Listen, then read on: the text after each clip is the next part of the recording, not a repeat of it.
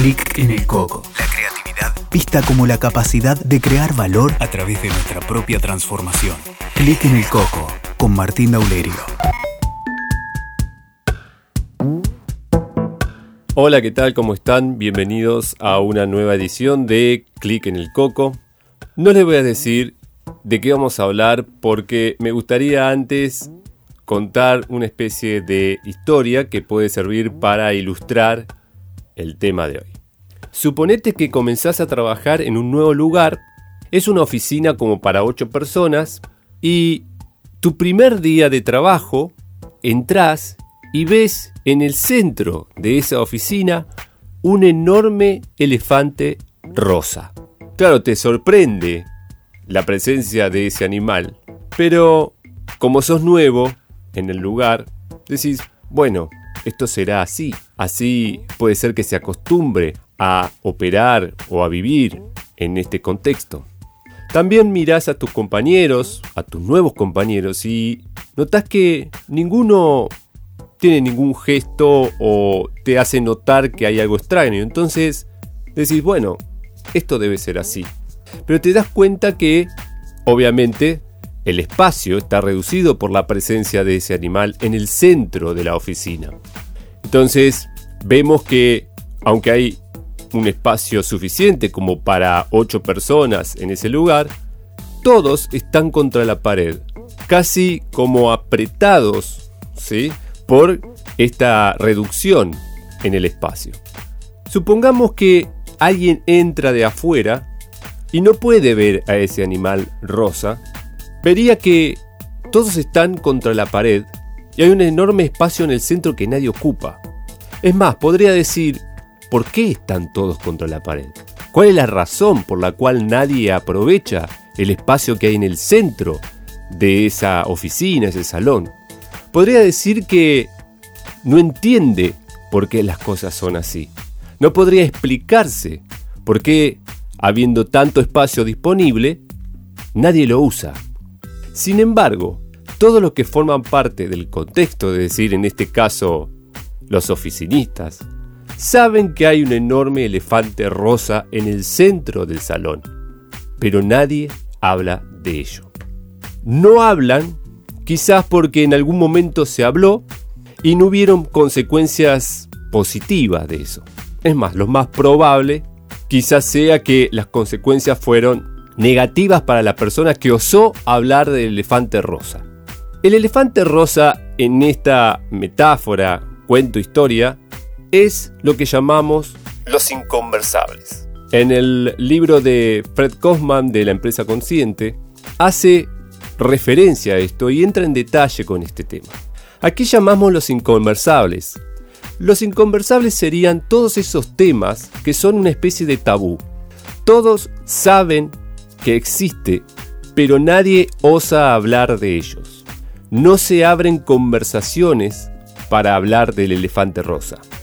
Y claro, no se abren conversaciones porque todos juzgan que hablar de eso puede traer consecuencias negativas. Ahora, cuando menos se habla de eso, más incómodo se hace el contexto, más improductivo, más ilógico. Entonces, a partir de esto, me gustaría que cada uno que está escuchando este podcast pueda comenzar a llevar esto del elefante rosa, esta metáfora, a los ámbitos que normalmente frecuenta. ¿Cuáles son esos inconversables en esos contextos? ¿De qué no se habla? ¿De qué o sobre qué temas nunca se abren conversaciones? En las empresas es muy frecuente que esto suceda. Las ventas bajan. Todos saben que la razón de que las ventas se hayan reducido corresponden a ciertos factores, pero como hablar de esos factores de alguna manera perjudica, entre comillas, a alguien del equipo, casi siempre un superior, entonces mejor no hablamos. Hacemos como que no está. Pretendemos, mediante esta especie de negación, hacer como que el problema no existe como que el elefante no nos está quitando el espacio que nos corresponde. Y así pagamos precios, porque comenzamos a compensar lo que no se equilibra. Es decir, en vez de abrir conversaciones para coordinar acciones efectivas que nos saquen de esa situación, es decir, que atiende y resuelva el problema de raíz, comenzamos a tomar acciones secundarias, es más, por compensación, como decía. Bueno, ya sabemos que el elefante está ahí, no vamos a tomar el riesgo de cuestionarlo o de abrir una conversación donde alguien pueda resultar perjudicado, entonces hacemos como que no está y comenzamos a compensar. Es decir, bueno, nos apretamos un poco más, vemos cómo quedan los escritorios contra la pared, vemos de qué manera podemos movernos quizás por, por abajo entre las patas del animal, ¿sí?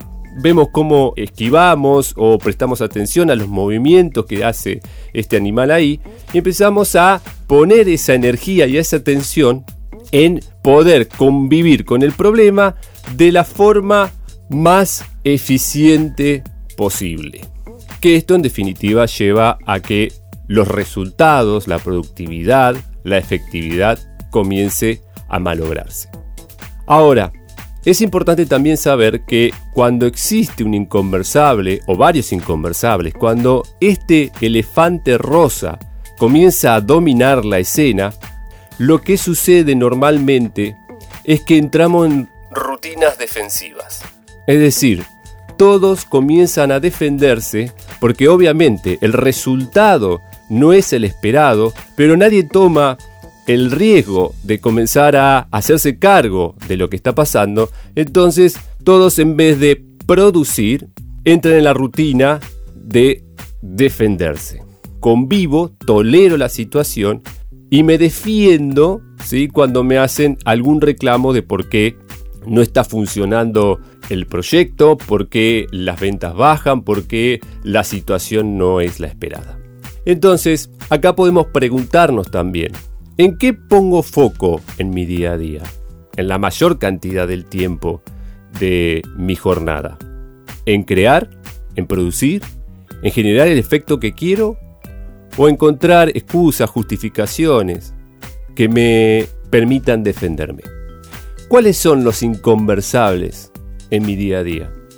¿Qué cosas son tabú en mis contextos, tanto en mi familia, en mi pareja, en mi grupo de amigos.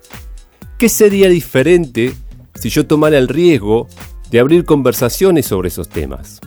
¿Cuánta energía podría recuperar para ponerla a favor del tipo de vida que quiero crear? Te dejo un gran abrazo. Pueden encontrar contenidos similares a este en arroba Martín Daulerio en Instagram. Muchas gracias. Escuchaste Clic en el Coco con Martín Daulerio.